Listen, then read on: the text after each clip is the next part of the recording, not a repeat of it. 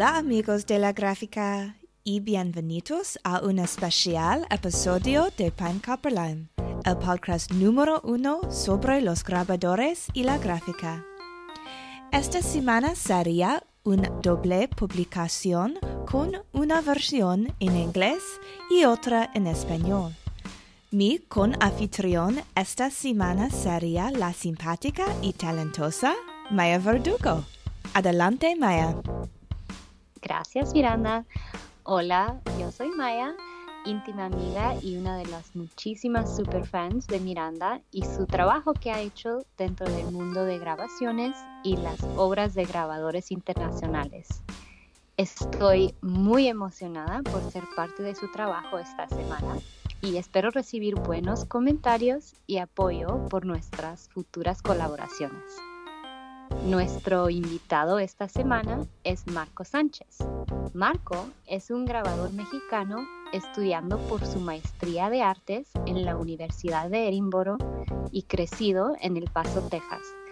Los temas de sus obras corren de sus relaciones con sus mentores y compañeros a su cultura mexicana y más recientemente la parte que lleva la identidad de inmigrantes en el clima político de los Estados Unidos.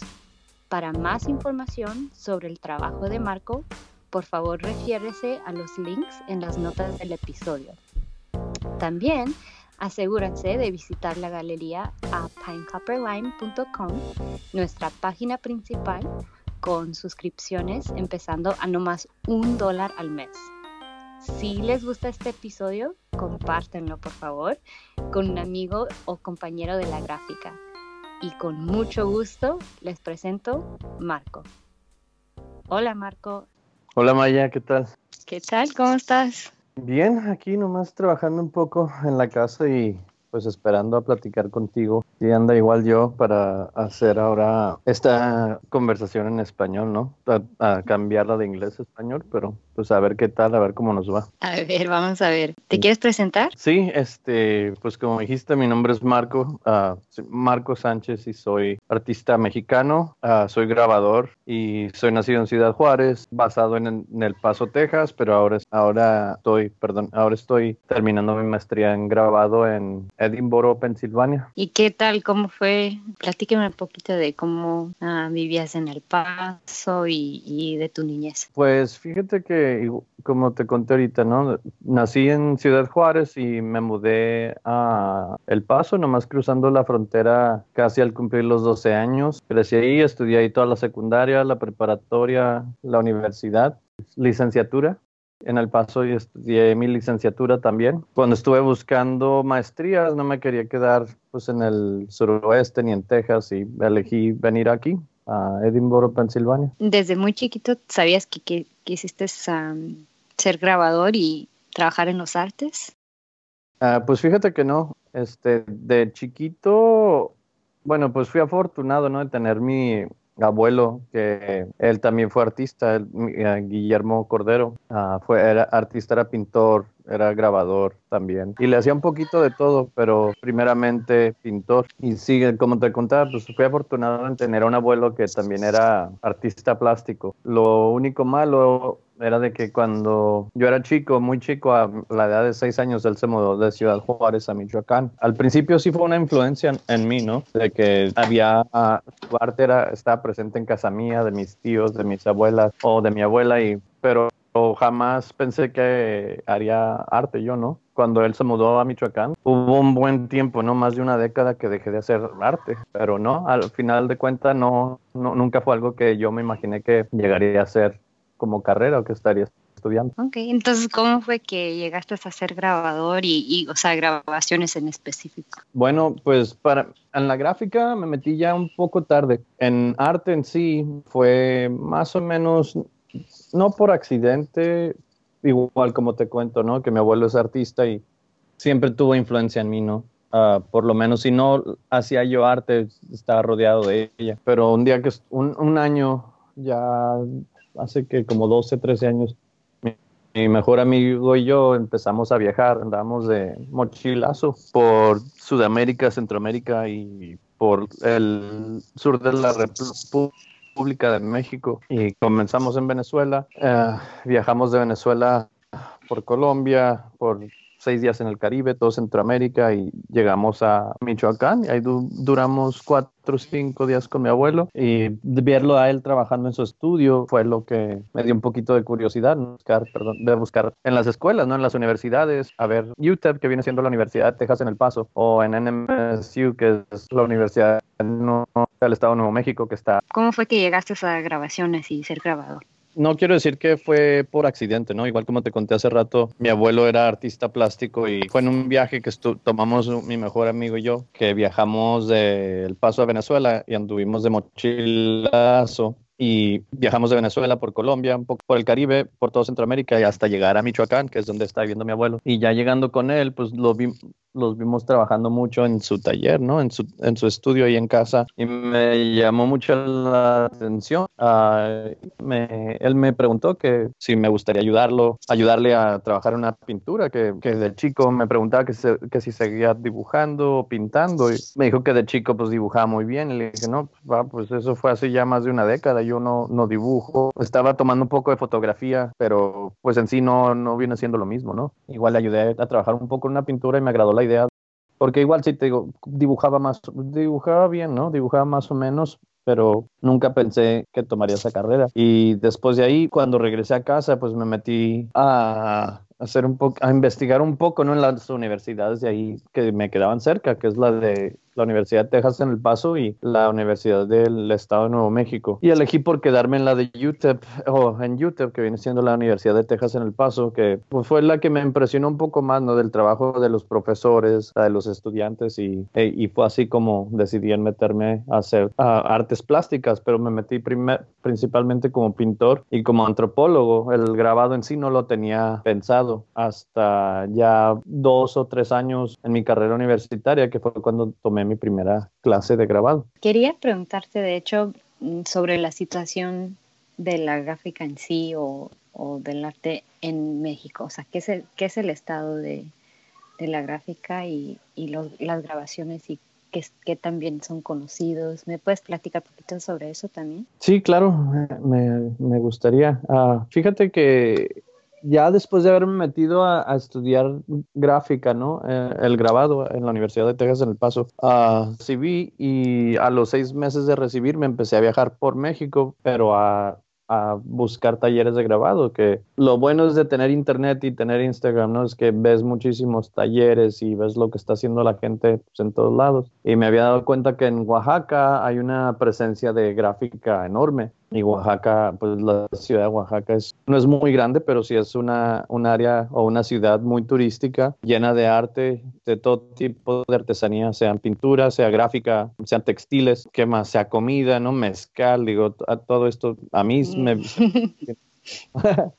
como pues, cosas artesanas, ¿no? Y llegando ahí, sí, hay un boom enorme de, una explosión tremenda de, grabado, de gráfica, y, creo que también mucho tiene que ver la universidad de ahí, ¿no? Que viene siendo la de Bellas Artes y la influencia de Rufino Tamayo y de varios otros artistas sí, Que uno como, o sea, extranjero que siempre vivido en los Estados Unidos, no, no, o sea, yo no pensaba que iba a haber mucha arte en México, no porque no hay la cultura y, que no, o sea, que no se apoya, pero como que no sería muy bien conocida. Y luego, después, estando alrededor del arte y amigos que son artistas y grabadores, ah, pintores, me sorprendí de, o sea, eh, fue buena sorpresa aprender, aprender todo el arte que hay en México que debería de ser más conocida, o sea, debería de ser más o sea, la gente debe platicar más sobre este arte que, que existe y la gente que lo está trabajando. Y me da mucho gusto escuchar lo que dice. Sí, claro, fíjate que eso es algo que no, no se cuenta mucho, no se habla mucho acá, ¿no? Igual en tomas cursos de historia de arte y muy poca, se toca muy poco el arte mexicano. Se tocarán artistas como Diego Rivera, Frida Kahlo, más de ahí no sé. Fíjate que no recuerdo si hayan platicado de Siqueiros o de Clemente Orozco, pero sí, los grabadores. Sí, es que no, o sea, no quiere decir que no, no, no lo practican y que no existe. Y pues claro que Frida Kahlo es conocida por todo el mundo, pero es tan limitado lo que se practica. Bueno, el arte en sí, o sea, no nomás en México, igual en los Estados Unidos, pero me da, nada más me da gusto escuchar que, que hay tanta gente trabajando sobre eso, especialmente en, ciudades como Oaxaca. Me da mucho gusto escuchar que hay, existen estos talleres y que son bien conocidos también por la comunidad del, o sea, internacional. Mucha gente me, me pregunta si he ido a Oaxaca y, y sobre la cultura de arte en México y deberíamos platicar más, ¿no? Sí, fíjate, Oaxaca, no sé, creo que son por muchas, muchas razones, ¿no? Que, que ha subido en popularidad y una de ellas es el grabado. Como te cuento, hay por lo menos 12 talleres y yo he tenido la fortuna de trabajar en, en un taller ahí que se llama Taller Gráfica Libre solían estar en el centro de la ciudad de Oaxaca y se mudaron ahora un poco afuera, se mudaron a una villa, se llama Villa de Sachila, que queda aproximadamente unos 20 minutos fuera de la ciudad, pero también tienen muy buenas conexiones ahí, no tienen están como conectados con una galería que se llama Espacio Centro, que creo esa galería es, la directora es Nidia Rosales y los dos chavos, la pareja que los encargados de taller gráfica libre se llaman Adrián y Betty y y, pero como te cuento, yo y, yo y unos artistas del Paso, ¿no? De, de, que eran profesores míos y son profesores en la Universidad de Texas en El Paso y una que es como en conjunto con un colegio para avanzar a los, a los chavos de preparatoria para que comiencen a recibir créditos para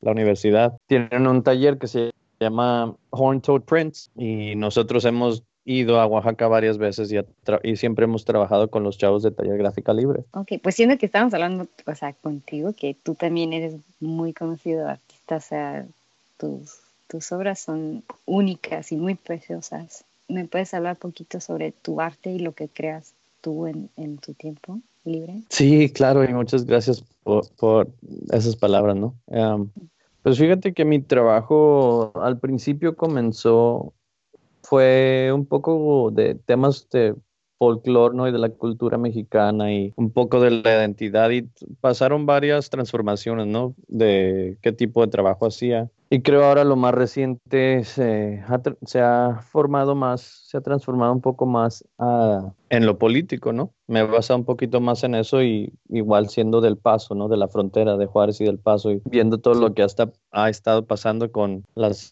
separación de familias, ¿no? Con el, vamos a llamarle, encarcelamiento de niños y bueno, pues todo, todo eso, ¿no? Y la retórica divisoria de ciertas figuras políticas han hecho que mi obra se vuelva política y más o menos es lo que está lo que he estado trabajando ahora. Muchos temas que pues desafortunadamente son muy tristes, ¿verdad? O sea, se te hace que tu arte poco, triste o, o, resulta así? ¿O cómo, o cómo, cómo es que se manifiesta en tus obras? O sea, ¿tú crees que sea triste? Creo que tiene tristeza, pero creo que cuando comencé a trabajar con obra un poco más política fue, pues es sobre obra reaccionaria, ¿no? De, yo, empecé a reaccionar a, a, los eventos que están sucediendo, en, especialmente en mi ciudad, ¿no? En, mi, en la frontera y que pues pegan un poco en casa, igual yo siendo un, un migrante, no sé, se siente. Mi mamá, mi madre es trabajadora social y ha trabajado con niños así, más o menos que, que han sufrido las mismas pues consecuencias, ¿no? Que están pasando estos muchachitos y estas familias. Pero sí, creo que mi obra es reaccionaria, creo que es un poco triste, pero cuando empecé a trabajar así también creo que tenía un poco, no, no solo de tristeza, pero también de coraje, que fue cuando estuve trabajando en Oaxaca, fue cuando empezaron a hacerlo de la separación de familias, que igual más que tristeza me dio más coraje y hice varias piezas, hice tres o cuatro piezas que eran en respuesta a esas acciones, ¿no? Y creo que igual sí se puedan ver un poco tristes, pero creo que se veían un poco más enojadas, ¿no? Que tenían más coraje que nada resentimiento. Para la gente que no conoce muy bien la situación en las fronteras ahorita, o sea, entre México y Estados Unidos, mm, ¿nos puedes aclarar un poquito qué es lo que está pasando y qué fue inspiración por tu arte? Sí, claro. Pues ahorita en sí mucho de lo que está pasando es que vienen caravanas migrantes, ¿no? Que están saliendo de sus países especialmente muchos de Centroamérica, ya sean de Honduras, Nicaragua, Guatemala y El Salvador, y tratan de venir a, Estados Unidos a cruzar la frontera y a pedir asilo, pero no han sido recibidos como se debe, ¿no? O sea, han sido recibidos un poco hostil, y no poco, bastante, bastante, bastante hostil.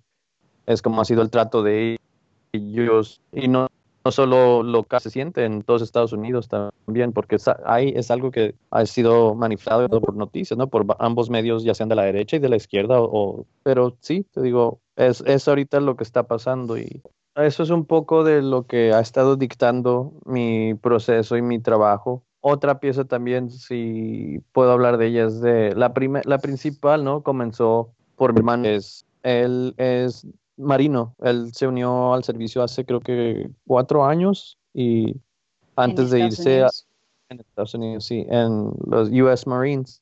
Y antes de, unirse al servicio militar, dos meses antes de eso, él salió y pues le dijo, no, no a la familia en sí, fue, fue más con mi hermano, ¿no? Que dijo, hey, pues sabes que soy bisexual, etcétera, etcétera, y y creo que también eso, ¿no? Como fueron muchas cosas que no solo lo de la separación de familia y, lo, que, lo que está pasando con la caravana de los migrantes, pero creo que también fueron las elecciones del 2016 y todo el proceso, ¿no? A llegar y después de los comentarios por igual eh, ciertas figuras políticas, especialmente de la derecha, que, y la retórica, ¿no? Anti-gay, anti-migrante, anti-mujer. Bueno, la pues situación en general y no, no nomás para una cultura, o sea, o afectando a un cierto tipo de gente, sino que a muchos más que lo que a lo mejor nos damos cuenta. Sí, claro, y es una retórica muy divisoria que fue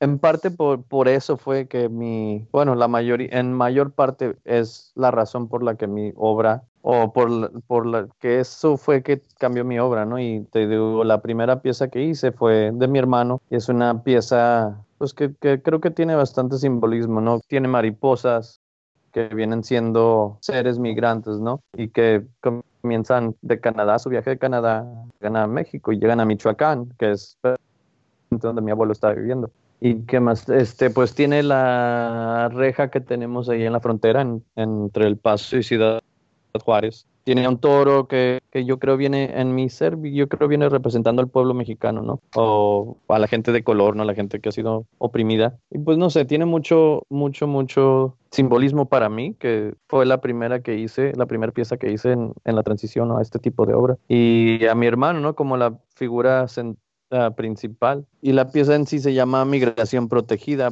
Hay un poco de tristeza, pero creo que también hay conexión con ciertas elementos ancestrales, ¿no? Como la, mi abuelo estando en Michoacán, las mariposas monarcas que vuelan igual como te digo a Michoacán y a Uruapan y al Parque Nacional, pero todo muy muy cerca de, de mi abuelo, ¿no? O sea que también hay esa conexión. Y se me hace chistoso, bueno, no chistoso, pero pues curioso que dices que te, te identificas mucho pues con esa obra, que aparte me encantaría verla porque ah, como la describes se, se escucha muy interesante, pero me imagino que por tanta gente, o sea, especialmente de la frontera, yo que crecí en frontera también, o sea, se me hace que hasta yo me identifico con una obra que como la describes y que a lo mejor podrías afectar, o sea, más gente de lo que piensas, o sea, se me a mí se me hace que podría ser mucho más grande esta obra de lo que, de cómo la describes.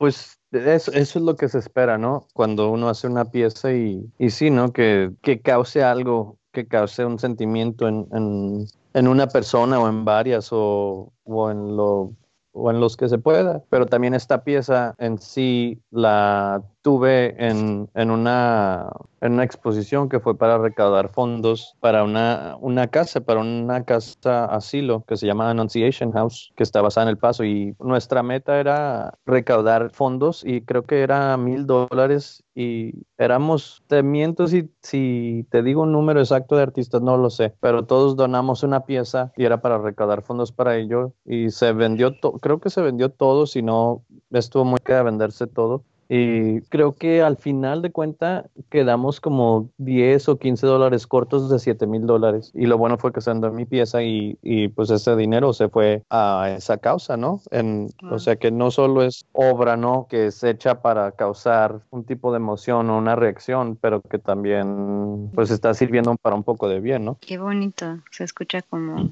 sea, muy buen evento y que tuvo mucho apoyo. Oiga, y no para cambiar el tema muy drásticamente, pero eh, me dio como la curiosidad de, de preguntarte, o sea, yo creciendo en frontera vi mucha, bueno, no tanta, pero vi mucha arte en general, pero no me acuerdo que sea, o sea, creciendo en la frontera vi mucha arte en las galerías que habían en, mi paisito, que eran Nogales, pero o sea, está bastante chiquito como ciudad, y no me acuerdo de ver mucha arte sobre la frontera y la inmigración, aunque fue parte de nuestras vidas, o sea, fue muy parte de cómo fuimos creados, o sea, yo ni me di cuenta hasta que me moví de la frontera que, que, me, que me afectó tanto, a, o sea, a mi modo de ser, mi modo de pensar. Para ti en, en Juárez, que fue poquito más lejano de Nogales, ¿tú crees que en la frontera entre El Paso y Juárez hubo mucha arte sobre la frontera y la inmigración en sí? Pues creo que no necesariamente de migración, pero sí de una cultura pues bastante variada, ¿no? Siendo no solo de, de algún lugar, pero siendo pues multicultural pero directamente basado en, migración, en la migración de gente, no, creo que no tanto. creo que también se ha visto un poco más es por el es resulta por las acciones que han, que han sido pues cometidas contra los migrantes, ¿no? De arte mexicoamericano, que pues en sí creo que tiene un poco de relación con arte basada en migración. Sí, y la verdad, como dices, la situación política y sobre la inmigración últimamente ha, cambiado mucho, o sea, se ha hecho mucho más drástico, mucho más conocido, ah, ya con, o sea, con los cambios del Internet y, y toda la gente que ha empezado a usar más redes sociales, ya se conoce más qué es lo que está pasando y a lo mejor, como dices, fue reacción a esa situación. Sí, fíjate que sí, las redes sociales creo han ayudado mucho a poner muchos problemas pues al, en la luz, ¿no? Como también lo de, no por, no por irme a, a lo triste otra vez, ¿no? O a lo político, pero creo que sí con eh, pues, cosas como tiroteos en las escuelas o, policías, ¿no? Que ah, igual abusan de su poder o, y se ve mucho contra afroamericanos, ¿no? Que también se han visto varios en, cámaras, ¿no? Que han sido videos subidos a redes sociales que disparado a, han disparado a, a afroamericanos y ya estén en sus carros o corriendo, pero pues en sí en sangre sangre fría y, y, creo que a mucho, a mucho desigual, ¿no? Hay mucha desigualdad y no sé, creo que también por eso ha cambiado mucho mi, mi trabajo y en sí también igual como comento, no las redes sociales. Sí, y pues visto que te cambié el tema un poquito, quería escuchar un poquito más de otras obras, si has hecho algo, ¿estás trabajando en algo ahorita? Sí, fíjate que acabo de terminar un tríptico, estas piezas son un poco grandes, no son de 24 por 40 pulgadas cada pieza y las piezas en sí también son un poco reaccionarias a pero estas son contra la violencia, violencia contra las mujeres, especialmente en Ciudad Juárez, que desde el 93 ha sido llamada la capital de los femicidios, que ha sido creo, no me sé muy bien los números y las, estadísticas, pero desde el 93 creo que han sido más de 3.000 mujeres que han sido desaparecidas o, asesinadas. Y muchas veces eh, cuando desaparecen o, o, que aparecen pues en las mañanas o al día siguiente o días después, han atrocidades, ¿no? Han, sido cometidas como ellas, como asaltos, como violaciones. Y en sí, esta pieza, una, una, de las, una de las obras a la que estuve más o menos viendo fue una de Caravaggio y de Artemisia Gentileschi, que se llama Judith Slaying Holofernes, y discúlpame por no haber visto el nombre en español. Y se trata de dos, de Judith y su sirvienta que le está auxiliando a, decapitar a Holofernes o a, asesinar a Holofernes. Y Artemisia Gentileschi hizo esta pieza después de que Caravaggio, y esto es pues solo para los que no saben o que no conocen la pieza, ¿no? Y cuando ella hizo esta pieza, ella se, se pintó como siendo Judith y Holofernes como su tutor de pintura, que era un amigo de su, de su padre que la violó. Y fue así como ella pues decidió de pintar y sacar sus frustraciones y su coraje, ¿no?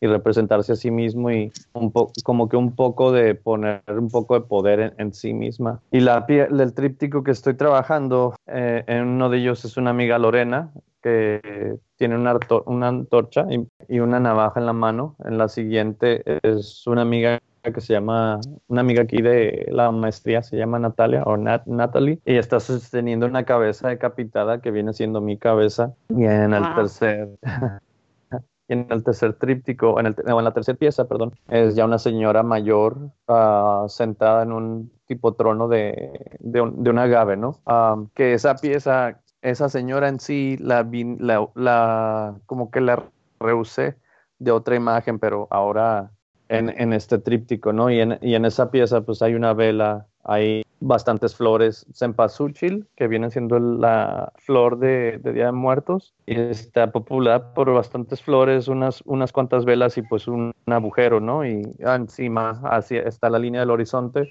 y encima pues nubes y, la luna. Ah, y, y como te cuento, en sí fue más o menos para como que elevar a la mujer, ¿no? Y hacerlas, darles un tipo de poder. Y hay veces que se pregunta uno, ¿no? Como que, ¿qué es de nosotros para tocar? Que he tenido una, un artista en sí, un artista de Nueva York, que ahorita no recuerdo bien su nombre, me dijo que tenía que tener cuidado con qué tipo de, obra, qué tipo de obra hago, qué tipo de problemas o temática puedo tocar, porque pues esos problemas no son míos, ¿no? Como no soy mujer, no sé si tengo un poco de propiedad a hacer ese tipo de obra, que muchas veces ha sido representada por hombres y no sé si igual si no sé si estoy en mi derecho o no. Igual yo creo que sí estoy en mi derecho por ciertas otras pues cosas, ¿no? Que han pasado y conozco, tengo varios amigos y familiares que han sido víctimas de, pues de, de, violencia, ¿no? Pues de lo que me platicas o de lo que he escuchado, se escucha muy poderosa esa aura. Y de hecho, pues no quisiera hablar por todas las mujeres, pero ah, escuchando lo que estás creando y, y las, la inspiración atrás de eso, te haríamos un, una mujer honoraria, o sea, te daríamos ese honor nomás por ah, crear arte y con ese con esa intención y yo digo, yo digo que serías aceptado entre nos. gracias, gracias. Ah, y pues sí, no, o no sé, o, o con, no sé, yo sí me considero feminista. Igual a mi mamá es una de las personas que admiro más, mi hermana también. Ah, pero mi madre también ah, fue una persona de las, una de las personas que sufrió este tipo de, de acciones, ¿no? Por un hombre que igual, pues, uno o más, ah, ya sean microagresiones o agresiones físicas o verbales.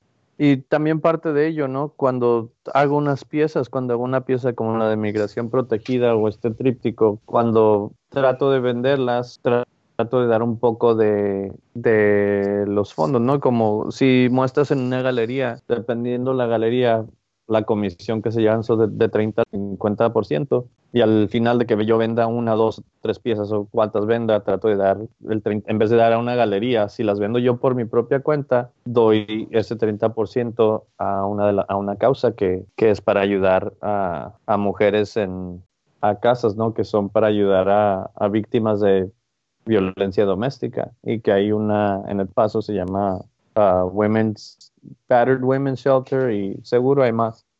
Y ahorita ya he vendido dos de ellas que pues el 30% de las ventas se van a ir a, a, este centro. Pues de parte de muchas mujeres y, y de esas comunidades mm, te quisiera decir gracias y gracias por lo que haces y las razones por cuál los haces. Ah, y muchas gracias por donar ese, ese dinero o sea, y tu tiempo. Ah, la verdad, eso mm, yo digo que a veces puede ser todavía más poderoso de cualquier movimiento o esfuerzos que hacemos nosotras como mujeres, pero saber que hay hombres como, como tú que nos apoyan también y, toman estas acciones para, para avanzar ese conocimiento y, ayudar a estas mujeres que sin ese apoyo y sin esa ayuda, pues mm, les hace la vida muy difícil. mis papás también apoyan mucho a estos tipos de, casas y, clínicas y la verdad mi, mi papá ha sido un hombre igual como, como, como tú, poco feminista y, y que apoya mucho a las mujeres en su vida y mujeres en nuestras comunidades, que para mí es, me ha causado mucha inspiración, inspiración y, y la verdad mm, me ha creado un, un estándar de, de, hombres muy alta, pero bueno, a lo mejor eso es bueno. Sí, claro, claro. Y no, gracias a ustedes, ¿no? Por, pues por enseñarnos y por tantos años de, no por ponerlo así, así de feo, pero pues pues, por tantos años de mierda, ¿no? Ah, pues es, la verdad. Y pues se puede, digo, como se pueda un poco, y igual también creo que esa pieza es un poco reflectoria, ¿no? Porque no, muchos de nosotros no somos libres de, de acciones, ¿no? Contra mujeres, ya sean físicas o verbales, y yo afortunadamente, y sí, es algo que, no sé, que siento que es un poco de, de esta pieza, este tríptico es un poco reflexionario, ¿no? Y sí me siento bastante orgulloso de no nunca haberle causado daño, por lo menos físicamente, a una, a una persona, especial a una mujer. Sí, quién sabe ah. emocionalmente, ¿verdad? Emocionalmente sí, no, no soy libre de eso, claro. Um, pues y, fue más bien, no, claro, desafortunadamente. Um, pero y como que apuntándome el dedo a mí mismo, ¿no? Y, viendo, ah, viendo en mí mismo y tratando de cambiar y de ser, pues no solo mejor hombre, pero pues mejor persona y tratar de ayudar, de ayudar y de cambiar como se pueda, ¿no? Y, esperemos que para lo mejor. Sí, muy bien. Y, y gracias otra vez a creo que se, ha hecho un poquito pesante la conversación, pero necesariamente, como dices, son cosas sobre cual deberíamos hablar más y, y pues igual quisiera preguntarte si podrías lograr algo con tus obras en general, nada, no nada más este tríptico sobre el cual estás trabajando, pero ¿tienes algún motivo general que quisieras obtener con, con tu arte y lo que creas con con tu tiempo y con tus manos? Pues motivo en general, no sé, la verdad. Creo que cada vez que trabajo en algo, trabajo en una serie, ¿no? Trato de hacer no menos de cinco o seis piezas y lo mínimo para trabajar en una serie y ya sea en algo que sea un tema de folclórico, que sea un tema político o, lo que sea, sea una serie de pura flor, ¿no? De puras a plantas del desierto o animales del desierto, pero no, creo que trabajo pues en lo que me esté llamando la atención en ese momento, pero ahorita creo que como artistas visuales tenemos una obligación de, de trabajar en, en, estos temas, ¿no? Pero este verano, el mes que viene, tengo una residencia en el Museo del Paso, en el Museo de Arte del Paso y... Ah, felicidades. Varias, gracias, gracias, gracias. Y varias de estas piezas se les hacen un poquito muy muy visuales, este, muy intensas, sí, visual, eh, muy, muy intensas y pues creo que prefieren que trabaje algo distinto. Sí. Y es algo que se entiende aunque no. Sí, sí, y, se entiende aunque, aunque a lo mejor pues quisiéramos que también la apoyara, o sea, también apoyaran ese tipo de arte, intensa o no. Bueno, por lo menos el tríptico es el que sí se les hizo un poquito intenso. Ah, mucho de mi trabajo es de, pues bueno, todo mi trabajo es de fotos que yo tomo, ¿no? Y ya sean de flora, de fauna o de, o de personas, uh, personas o edificios. Y ahorita estoy trabajando más, pues con cosas de la frontera, ¿no? Cosas que sean relevantes y específicas a la región. Pues muchísimas gracias, Marco, por hablar sobre mm, lo que quieres lograr y, y, lo que sobre lo que estás trabajando. Si la gente que nos está escuchando hoy quisiera encontrarte y, y ver más de tus artes y obras que has creado, ¿cómo, te pueden encontrar? pues dos maneras, ¿no? Mi página web que viene siendo marcoprintsanchez.com y eh, pues mi Instagram, ¿no? Que creo es lo que muchos artistas visuales, ya sean visuales o músicos o actores, ¿no? Están usando. Y es por donde más me muevo. Uh, Y ese es On Paper and Canvas. Igual, porque sí, si buscas Marco Sánchez hay un montón. Pero es On Paper and Canvas. Lo bonito de ser mexicano, ¿verdad? todos Sí, todos nos sí. llamamos igual. Dale, exactamente. On paper and canvas, o sea, en papel y, Y en lienzo. En, Lienzo. en papel y en lienzo, pero en inglés. Pero en inglés, ándale, exactamente.